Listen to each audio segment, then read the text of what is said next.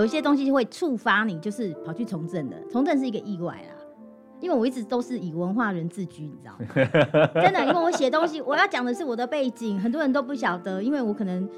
我现在第四届了嘛，对啊，大家早就忘记你的背景了。对，其实我做我做媒体做十几年，然后那个时候黄毛丫头刚回来的时候，第一个工作就是做电台。对，那时候因为百花齐放，就是中功率电台刚刚开放的时候，哦、我就做广播电台。然后呢，我除了做广播之外，我还做电视 cable 电视台。Uh. 我还很多的地方的传统文化乐舞，或者是一些工艺师的介绍。然后呢，看到你的简介说你做过一张我非常爱的专辑，叫做《绑架娃娃放。是，那是本人做的，很多人都忘记了。那一张专辑得过金曲奖最佳说奖唱片。你看我还是有眼光，一直留着那张专辑。真的吗？这张专辑我还留着哦。真的吗？对啊。哎、欸，那张专辑是我的心血耶。哦。因为其实我那时候一直很想做一个关于文化的。希望能够被接受，而不是觉得很艰涩的，可以让小孩子听到的故事。嗯、所以整个故事是我写的，然后呢，所有的演员大部分都是我找的，哦、我连我妈妈啦，我的几个朋友全部都进来。欢迎光临。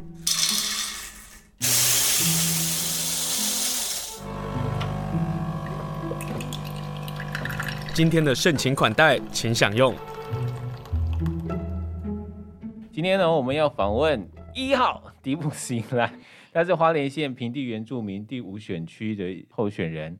迪布斯依赖，Hello，迪布斯好，是所有的听众朋友，大家大家好，我是小辣椒迪布斯依赖，亲生好。我刚才一直在看你的位置，因为以前那个位置是我在坐的，真的，因为这个，这我一定要调换吗？不用，不用，不用，不用。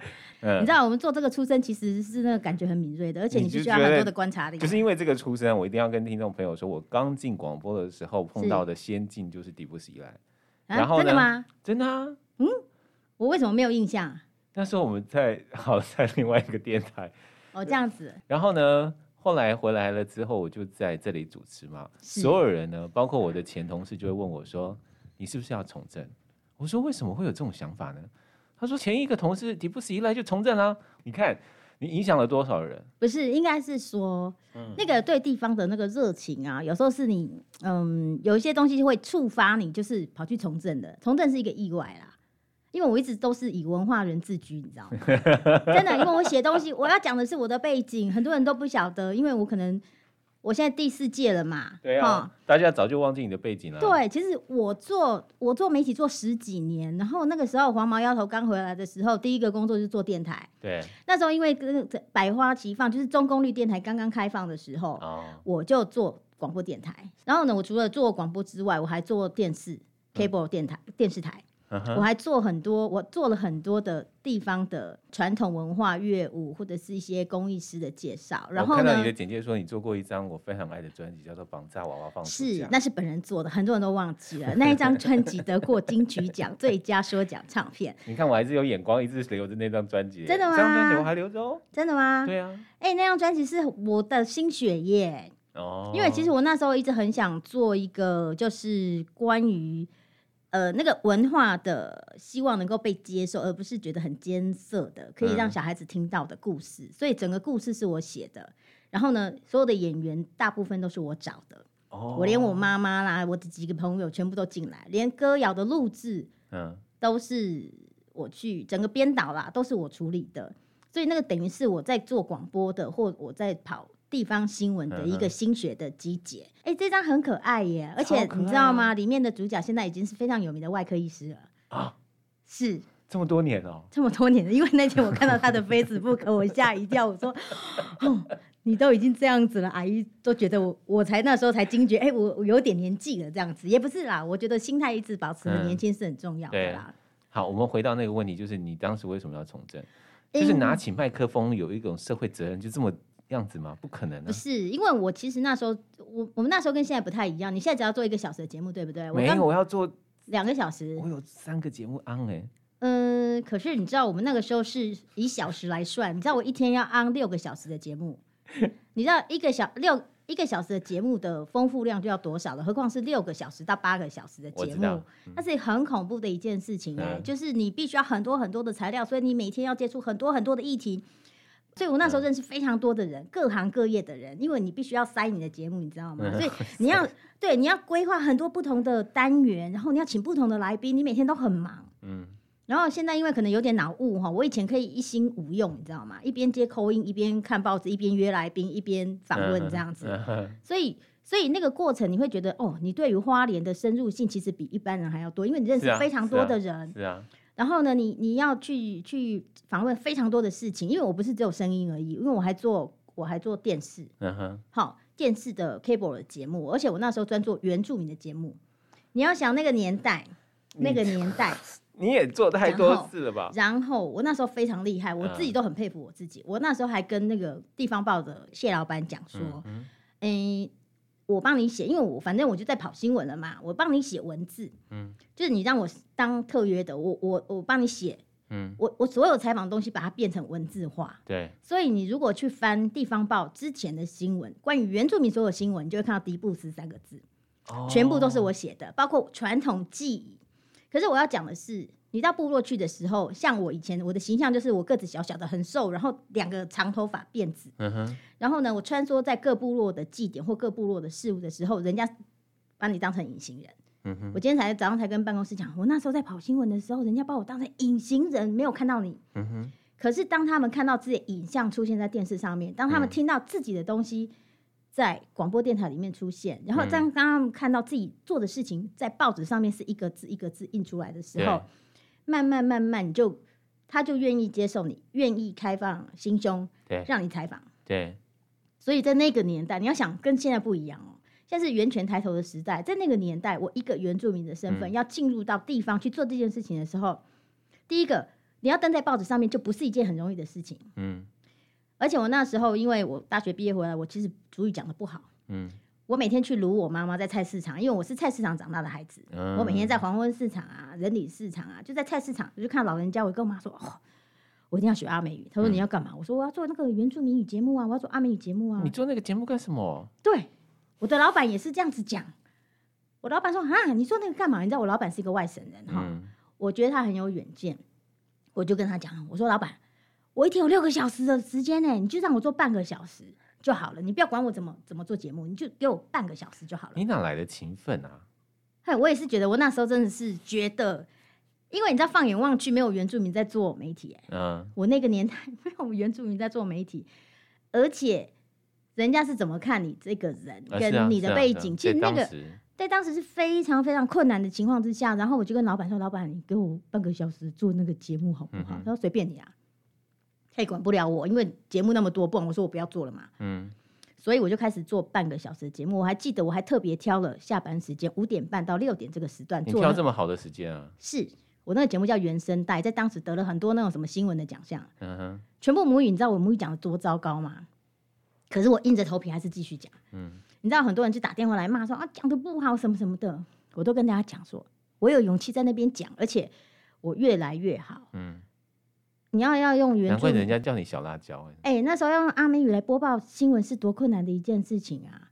不要说能不能说，还有一个部分是在那个时候的氛围，原住民说新闻真是不可能的事情、啊。是，所以呢，而且还有一个历程啊。嗯、其实那时候公共电视要做一个节目，叫做《原住民新闻杂志》哦。第一个主播找的是我哦，但是我回绝了，因为其实我在地方耕耘很久，嗯、所以。所以很多人都知道这个人，然后人家就。但问你为什么要回绝公共电视？哎，对，在那个年代，因为那时候制作人刚从澳洲回来，他就他们询问的地方以后，他们他们找了以后，他们决定要找我。然后呢，我那时候为什么会回绝？是因为我就有一个理由了，我觉得我离开这个故乡，嗯，我就听不到故乡的声音。我要把故乡声音发出去，我必须要跟这个土地做非常深的连接。你知道你现在提出来的是阿利安原住民族广播电台的问题，是，是对。其实那么多年前就是在谈这件事情，对，嗯、所以我说一定要回到地方。所以阿里亚，哎、欸，阿里亚其实有来问过我，因为我应该是前辈中的前辈，在这个部分，所以我有跟他们说，其实你必须要到地方来，你要找地方的人，因为就等于是像这种，就像飞碟联播网一样的道理，其实你应该在各地方去合作，对，然后这样才可以找到最贴切的声音。嗯，所以你知道我意思吗？然后。那个时候呢，我回绝了以后，他们就觉得这个理由太那个了，因为你可以到大台北去。我说我当时在台北，我大学毕业我就很多工作，可是我那时候毅然决然拒绝了很多的报社的工作，我就回来。嗯。那回来的时候，你知道这边薪水又少，那个年代薪水又少，原住民身份根本找不到工作。那个年代薪水又少，到这个年代还是薪水又少啊？不是，我想做广播本来就是一种一一个职业啦。你说薪水要高到哪里去是不可能的啦。嗯、是啊，对啊。所以那个时候你知道吗？我做媒体大概做了十几年，而且我那时候有啦，我那时候其实我在地方做做原住民节目，然后我那时候我的节目是预有些预录的是到绿色和平电台，嗯，台北电台，嗯，好。这几个就是在北部的电台来听这个节目，就是同时直播，就像现在一些概念啦，好多那个联播的概念。所以在外地的人听到我的声音的时候，都会很很很感动。所以我到现在很多去乡下去去很多地方，你知道很多人是听我的阿美语的广播节目认识我这个人，然后一直到我从政。所以你是女版的光宇哦？光宇哦，光宇曾经是我同事啊。嗯，而且我告诉你哦，你知道那个与那国丁吗？我知道啊。我在做另外的电台的时候，我常常接到与那国丁日本寄来的听众的信，因为他们收听得到哎。他们收听得到，第一个，第二个，我们有很多的阿美族在那里，哦，听到故乡的声音是多感动的一件事情哦。而且我以前啊，常常就是电台，你知道吗？楼下都会真的有那个。以前是这样，真的，以前是这样，古时候是这样，没有啦。以前真的，你就常常那个听众就会送东西给你，干嘛干嘛，这么好，真的。你知道现在一半个都没有哎，因为我跟你讲，没有要抱怨的意思。哎，应该是现在都太泛滥了，哎，没有啦，就是是啊是啊，就是那个时候媒体真的比较少一些。对。然后你知道，我那那个时候就已经很跟人家不一样，是因为我语语速非常快，非常啊，非常快。所以很多人都说哇，这语速很快。可是听到我声音广播的声音的时候，就大家觉得啊，一大早听到他的声音就精神振奋。嗯嗯。所以很多人听到我我的节目都会觉得哇，很有趣，因为我们不会谈这么严肃的话题，你知道吗？嗯、每天都跟他拉低赛这样，嗯、就跟人家聊天，嗯、什么都聊，天南地北的聊，就是聊很多东西啦。嗯，怎样？嗯，是这样子。那什么原因让你决定要从政？嗯，因为那时候呢，你知道你有去过议会吗？有啊。因为是不是有一个记者旁听席？有啊。好，你知道以前我们的新闻记者是这样，就是新闻是自己跑的。是啊。他不是网络上面抓新闻，或者是文字上面随便。现在现在媒体很丰富，大家都可以当自媒体哦。对。可是以前的新闻是一件一件跑出来，所以你要你要去。采访议会的时候呢，基本上在总咨询的时候也没有转播，那时候没有 Facebook 嘛，嗯，也没有没有没有呃这个像转播，所以很多东西你必须要到现场去。嗯、那你知道以前记者嘴巴就很毒嘛？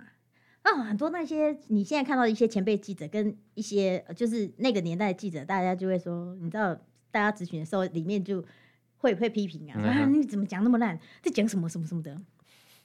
你知道记者嘛？记者啊，对啊，他就批评里面说，这讲了什么议题什么什么，你知道吗？就直接在记者席里面那边，大家都开始讨论起来，很自然、啊，很自然。对，然后呢，每次看到呃我们的前辈在质询的时候呢，嗯、他们就会开始说，哎哎哎哎，你你你看你看你们在讲那个什么什么，然后我就你知道，你心情就是非常的，一定是这样子嘛。嗯哼。可是因为很多年下来哈，嗯，然后我们记者有几个就在那边开玩笑，就说，哎。谁那谁谁谁去选好了？结果你知道吗？这本来只是玩笑话，哈，嗯，结果最后变成是只有我去选啊。那些人说要去选的都没去选啊，嗯，结果就我去登记了。你就在那样。然后其实我们因为家族就本来就是，因为我第一次选的时候是跟我的舅舅对打。哦，对哇，那那那那家族其实是家族是很很很对这个事情是有意见的，是啊。可是我妈妈就说你要去问你的表舅这样子，我就直接去问我表舅，好、嗯，然后他就说啊这样，其实有一个背景啊哈。嗯、那但是他就说，好像不然你去选嘛。因为其实我在选的时候，没有人认为，没有人认为，哎、欸，我的票数会怎样？嗯哼，好，我第一次选的时候，其实。我我一样照常上班呢，在选举前我还在上班呢，就最后十天呢，就是我跟老板请假说我要去选举了，这样我才跑去出去选呢。可是我那时候是落选头，嗯哼，我那时候差第就是应当选，其实只差了一百票，嗯哼。可是大家看到，你知道在那个年代没有装脚，对，然后也没有什么都没有。对，你这样选竟然只差了一百票，你知道跌破所有人的眼镜，尤其是在原住民社会里面，嗯，人家认为那是不可思议的事情。因为你没有买票，你没有装脚，啊、你没有请吃饭，你怎么可能会只差一百票？为什么只差一百票？因为我知道你第一届选的时候是没选上的。他没有我，我是落选头。可是那一年，我觉得一切都是上帝的安排。啊、那一年刚好通过了落选头条款。嗯所以落选条款就是，如果前面有人会选，然后就没有了，你就递补上去。对对对对。所以我第一届是递补上去的。哦，你后来就递补上去了。是我第一届是递补上去的，而且我递补的那一天是我刚好是我生日的那一天。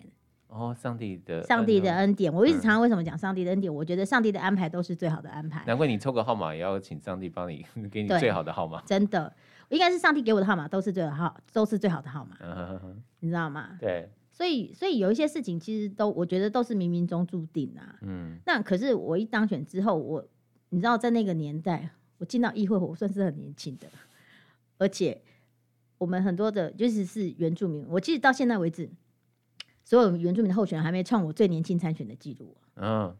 就是当议员的记录或参选的记录。对。因为大家大概都三四十岁才会参选嘛，我那时候非常年轻，大概三十出头就就到现在为止没有人破我记录了。所以，我们现在要谈年轻从政，就要问你，哎，是，其实我一直觉得大家都说哦，年轻是一个资本。其实我觉得，嗯，年轻是有冲劲的，没有错。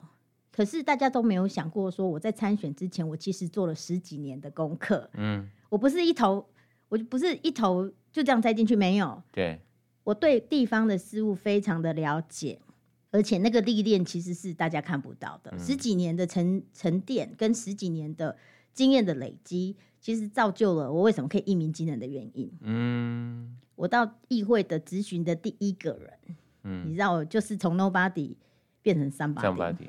而且我那时候咨询是什么议题，你知道吗？野菜的议题。那时候花莲哈，在谢谢长时代在推无毒农业。对，我在讲野菜这件事情，然后引起的反应是，他们就觉得野菜是上不了台面的东西，就是不入流的东西。是，是，嗯哼。可是大家看看，现在十几年下来。我们现在在推什么？野菜啊！我那时候眼光之精准，而且我那时候其实有很多的。嗯、我那时候包括我建议谢县长，花莲应该分为三个部分，就是太平洋公园区域，嗯、我认为那要变成整体，变成一个回来玩公园。嗯。然后我认为体育园区就是现在的体育园区要体育园区，另外还有一个就是紫卡轩公园。这三个大地点是我当时建议谢县长，花莲的规划必须要这么的大。嗯。北花莲的规划要这么大。后来，在我的后面的任期，我就慢慢的建议副县长，嗯，慢慢推推展到现在这个状况，嗯，所以我我这这次第三十二次咨询的时候，我特别把我之前所有的咨询拿出来看过一遍，我发现我实在是太有远见了，我真的。今天 访问的是太有远见的一号，我们第五选区的一号的候选人，是，嗯，是，我觉得我常常讲，发现问题非常容易，你去批评人家很容易啦，嗯、你这个做不好，那个做不好很容易，嗯。可是我觉得我从政这么多年，最重要的一件事情是我提出的政策，我要求县府要落实。嗯哼，我看到的问题，而且我慢慢慢慢推，包括我在推南岛，我推南岛推了十年。嗯，我推新住民，我推了十几年。嗯，我那时候在你像谢县长时代，我就建议谢县长哦，其实你这个东西都可供考证。嗯，我说那花莲那么多的新住民，我们当时就必须要利用他们的才能，利用他们的语言。你那个时候应该做规划，因为未来一定是需要这样的人才。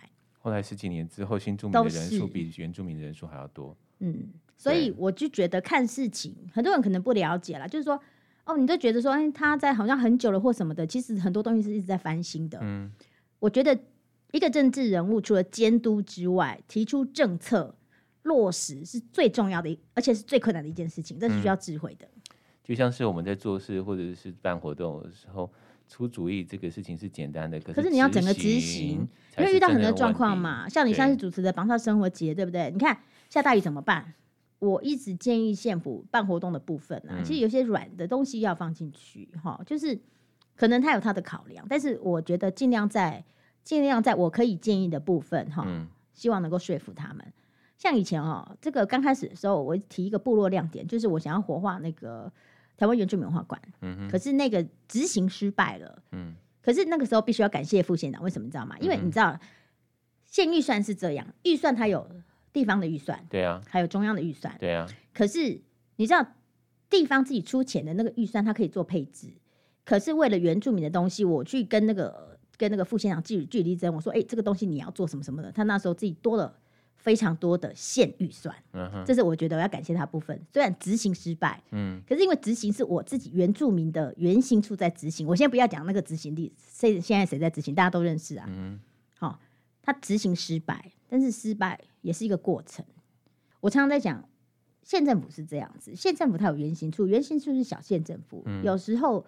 力有未逮，嗯，它的流动率太高，嗯，这是一个。可是为什么流动率太高？工作很辛苦，嗯，或者是我们建议的部分，就是我希望我期望这么高，对，我期望可能一百分，可是他在执行的时候变成三十分、五十分的时候，我们怎么去弥补那么落那个落差？或者是我在给他建议说，你是不是应该要这样这样这样，让他从三十分、五十分到七十分？是啊，所以这是一个过程嘛，对啊。可是有时候你也知道。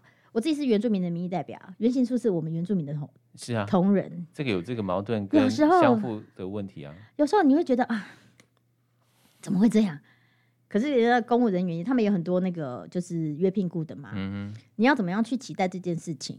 所以我就说，权力其实都在行政权，其实是最大的。对啊，因为什么说决决定都是他们嘛，嗯，我的建议他不见得采纳嘛，所以我就觉得，当你在有行政权这个位置的时候，其实你你必须要做更多事情。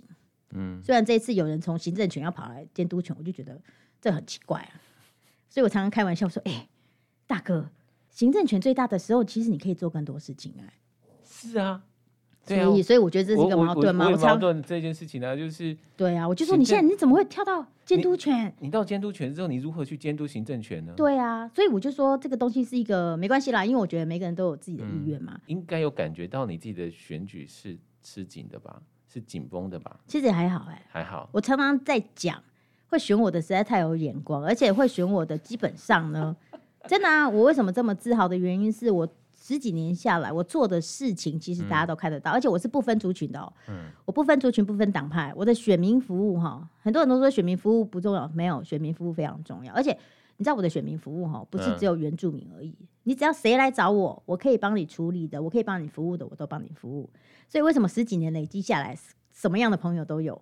很多人说：“哎，为为什么那个平地人那么支持你，他不能投你？”我说：“你错了。嗯、其实当他有困难的时候，你去帮忙他，他一定有亲朋好友。嗯，那他会变成是我最强烈的、最强烈的后盾。但你不会觉得说，那县议员干脆以后都不要分原住民跟非原住民了？其实也不是啊，因为我们有一个特定的一个对象的服务对象，嗯、只是说我自己的服务的范围，我把它扩大成不分族群。对。可是我们也有民意代表，就是有分族群嘛，因为。它比较有特殊性，所以他就针对他特殊性去做。嗯，那、啊、可是我不是啊，像我最喜欢做学校图书馆啊，我做了十几座的图书馆。如果你曾经看过我做的图书馆，看我脸书 PO 的那些图书馆，我跟你讲，都比成品还漂亮，都跟成品一样。真的，待会下节目之后，我给你看几个图书馆。好，它其实这个图书馆真的非常棒，因为我觉得啦，这个东西是一般选民看不到的。你讲到图书馆，我要问一件事啊，因为这次的南区的地震也让南区的那个图书馆也。损坏，它必须可能必须重建。有，你觉得在离开了市区外的图书馆，它应该是什么样的样子？你你应该有想法，在你过去的推动下。有啊有啊，第一个、嗯、我刚才讲的是学校图书馆嘛。对。其实我应该呃，其实你应该去看封冰箱，现在要做一个有，有你知道那个图书馆非常的漂亮。然后呢，我其实引进引进了一些资源要给他们了。嗯、然后他们，我希望他们合作很愉快，会带动封冰的这个地方的另外一个。景点，嗯哼，那图书馆设计很漂亮，而且你要知道，那个设计师是原住民泰雅族哦，新竹的泰雅族的一个设计师，他设计的非常的漂亮。嗯、那南区图书馆，因为我们是教育小组，我们上次去南区看了一下，玉里、富里，好，就找地方嘛。其实南区地很多，那我们是不是建议他们，就是说，你再找另外另找另辟地方，然后再做不一样图书馆？嗯、可是我觉得设计很重要，因为你既然做一个建筑物嘛，你做一个建筑物。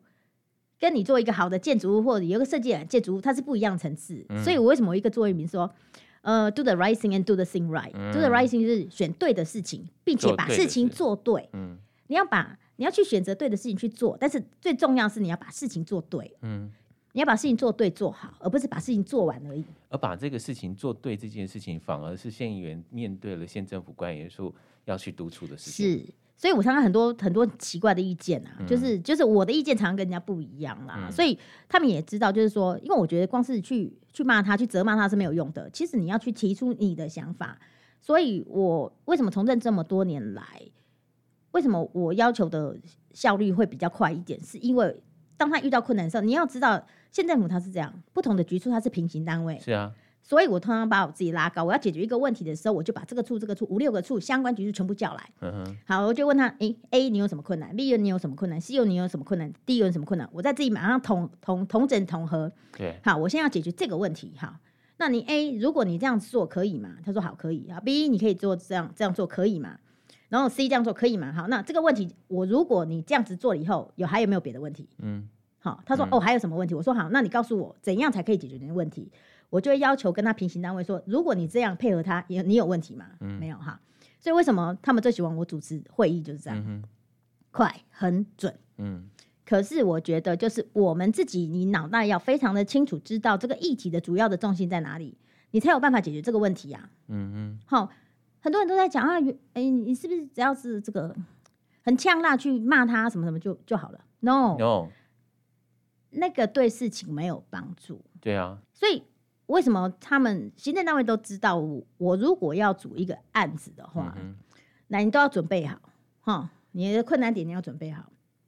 那你需要别的局处怎么配合你，都要先讲好，因为我会马上问你这个是怎样，不然我不会解决这么多的问题。原住民其实有很多问题，包括土地的问题，很多人都不晓得。对啊，我光是讲大本部落哈，华东大本部落的土地抗争二三十年，为什么没有办法处理？因为他们没有去仔细研究。议员一直开专案没有用啊，嗯哼，哦，为什么我一介入的时候，我就马上发现问题，我赶快去争取经费，我就说这个必须要这样做，这样做，这样做，这样做，A、B、C 好，你都做好了以后，我同时就可以处处理问题。所以我常常在讲，嗯，大本部落的土地问题抗争那么久，嗯，没有解决是因为方法不对，没有解决是因为没有人去整合。现在为什么大？我都常开他们玩笑，哎。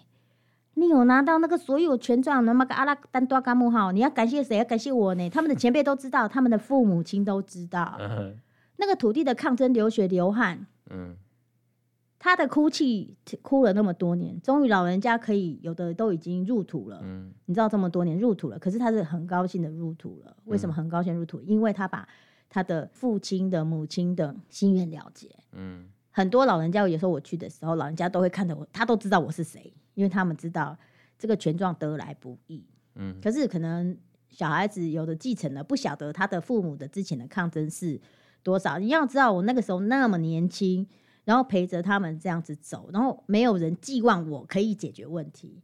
后来他们发现，原来我是解决问题的人，嗯，所以为什么这么多年下来，我的很多的支持者屹立不摇的原因在这里。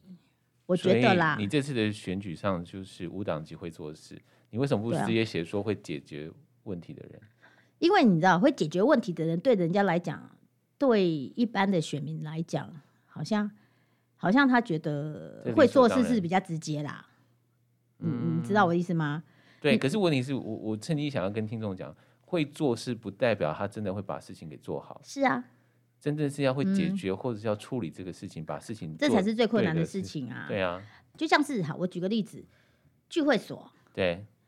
聚会所哈，大家可以去看，它最大的问题是不是土地？是。可是，因为你以我的经验跟我的快很准来讲，土地啪啪啪，我就知道我自己帮忙找。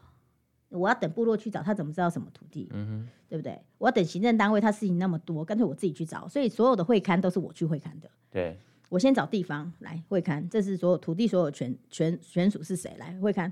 会勘完了以后，你要规划设计，你要你要经费下来，其实都需要很多的人脉关系。嗯、那因为我其实是无党籍嘛，哈，所以国民党有我的朋友啊，民进党有我朋友啊。哎、欸，等一下，无党籍会不会变成太太孤立了？